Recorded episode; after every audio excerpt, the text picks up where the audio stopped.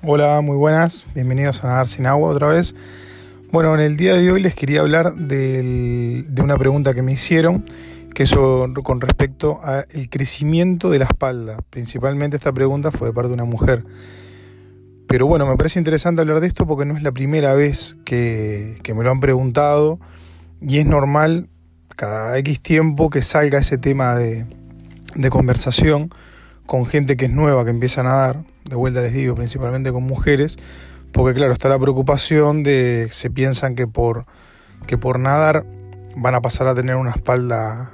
muy, muy grande, muy voluminosa. No, no es lo normal que pase eso. Yo diría que en la, en la gran generalidad es de que no pasa eso. Eh, la diferencia que hay es que la natación es un ejercicio aeróbico, o sea que lo que va a hacer es fortalecer y tonificar el músculo, a diferencia del ejercicio anaeróbico, que para que nos entendamos, para los que no sepan, sería los que hacen, por ejemplo, fisicoculturismo, que es un entrenamiento de muy alta intensidad, con mucho peso, en, en el caso del culturismo,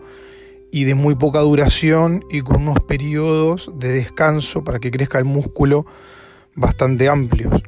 Entonces el caso del entrenamiento profesional o bastante más técnico de la natación es un tipo de ejercicio que es muy repetitivo, que se prolonga bastante en el tiempo, pasa evidentemente a formar a ser eh, aeróbico, a diferencia del anaeróbico como estaba explicando antes, entonces es muy difícil de que el músculo evolucione y crezca con un volumen tan grande.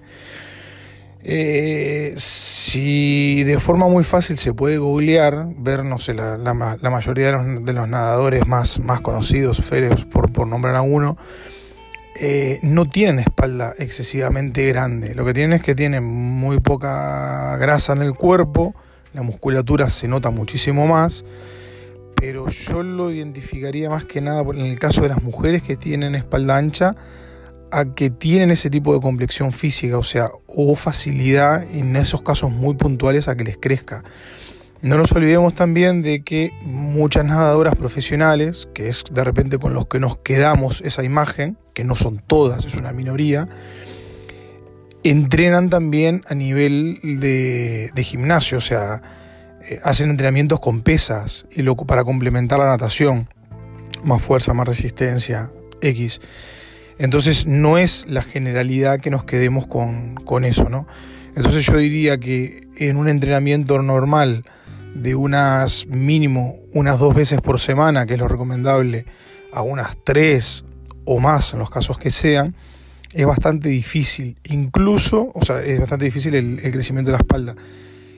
Incluso yo iría a, lo miraría desde otro punto de vista, más estético y más funcional,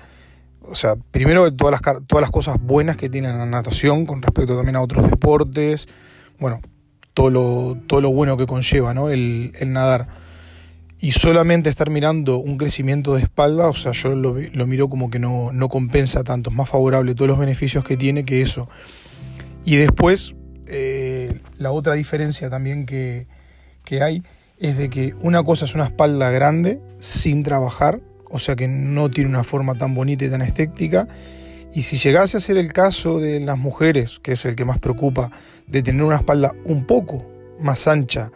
pero estar más bajo en grasa y el músculo más tonificado, desde mi punto de vista y desde gente con la que me vinculo en el, sector de la natación y del deporte, es mucho más estético una espalda que sea medianamente grande, por llamarlo de una forma, pero que esté tonificada y baja en grasa y bastante estilizado, que una espalda grande sin forma. Entonces, dentro de la contra que podría llegar a ser, yo no lo miraría tan, de forma tan negativa. El, tema del, ejercicio y, y, de hacer natación y de que la espalda pudiese llegar a crecer, que no lo veo tan así. Entonces, bueno, espero que con este pequeño podcast pueda esclarecer alguna duda de, de esas personas que tienen ese interrogante entre si nadar o no, y yo los animaría a que sí nadaran, a que sí nadaran con intensidad, con más frecuencia en la semana, y que no se preocupen por eso, porque es una cosa que no, que creo que no es tan relevante, que tiene más cosas positivas que esa pequeña sola negativa. Así que bueno, sin más, les mando un saludo y nos escuchamos en el próximo podcast. Chau, chau.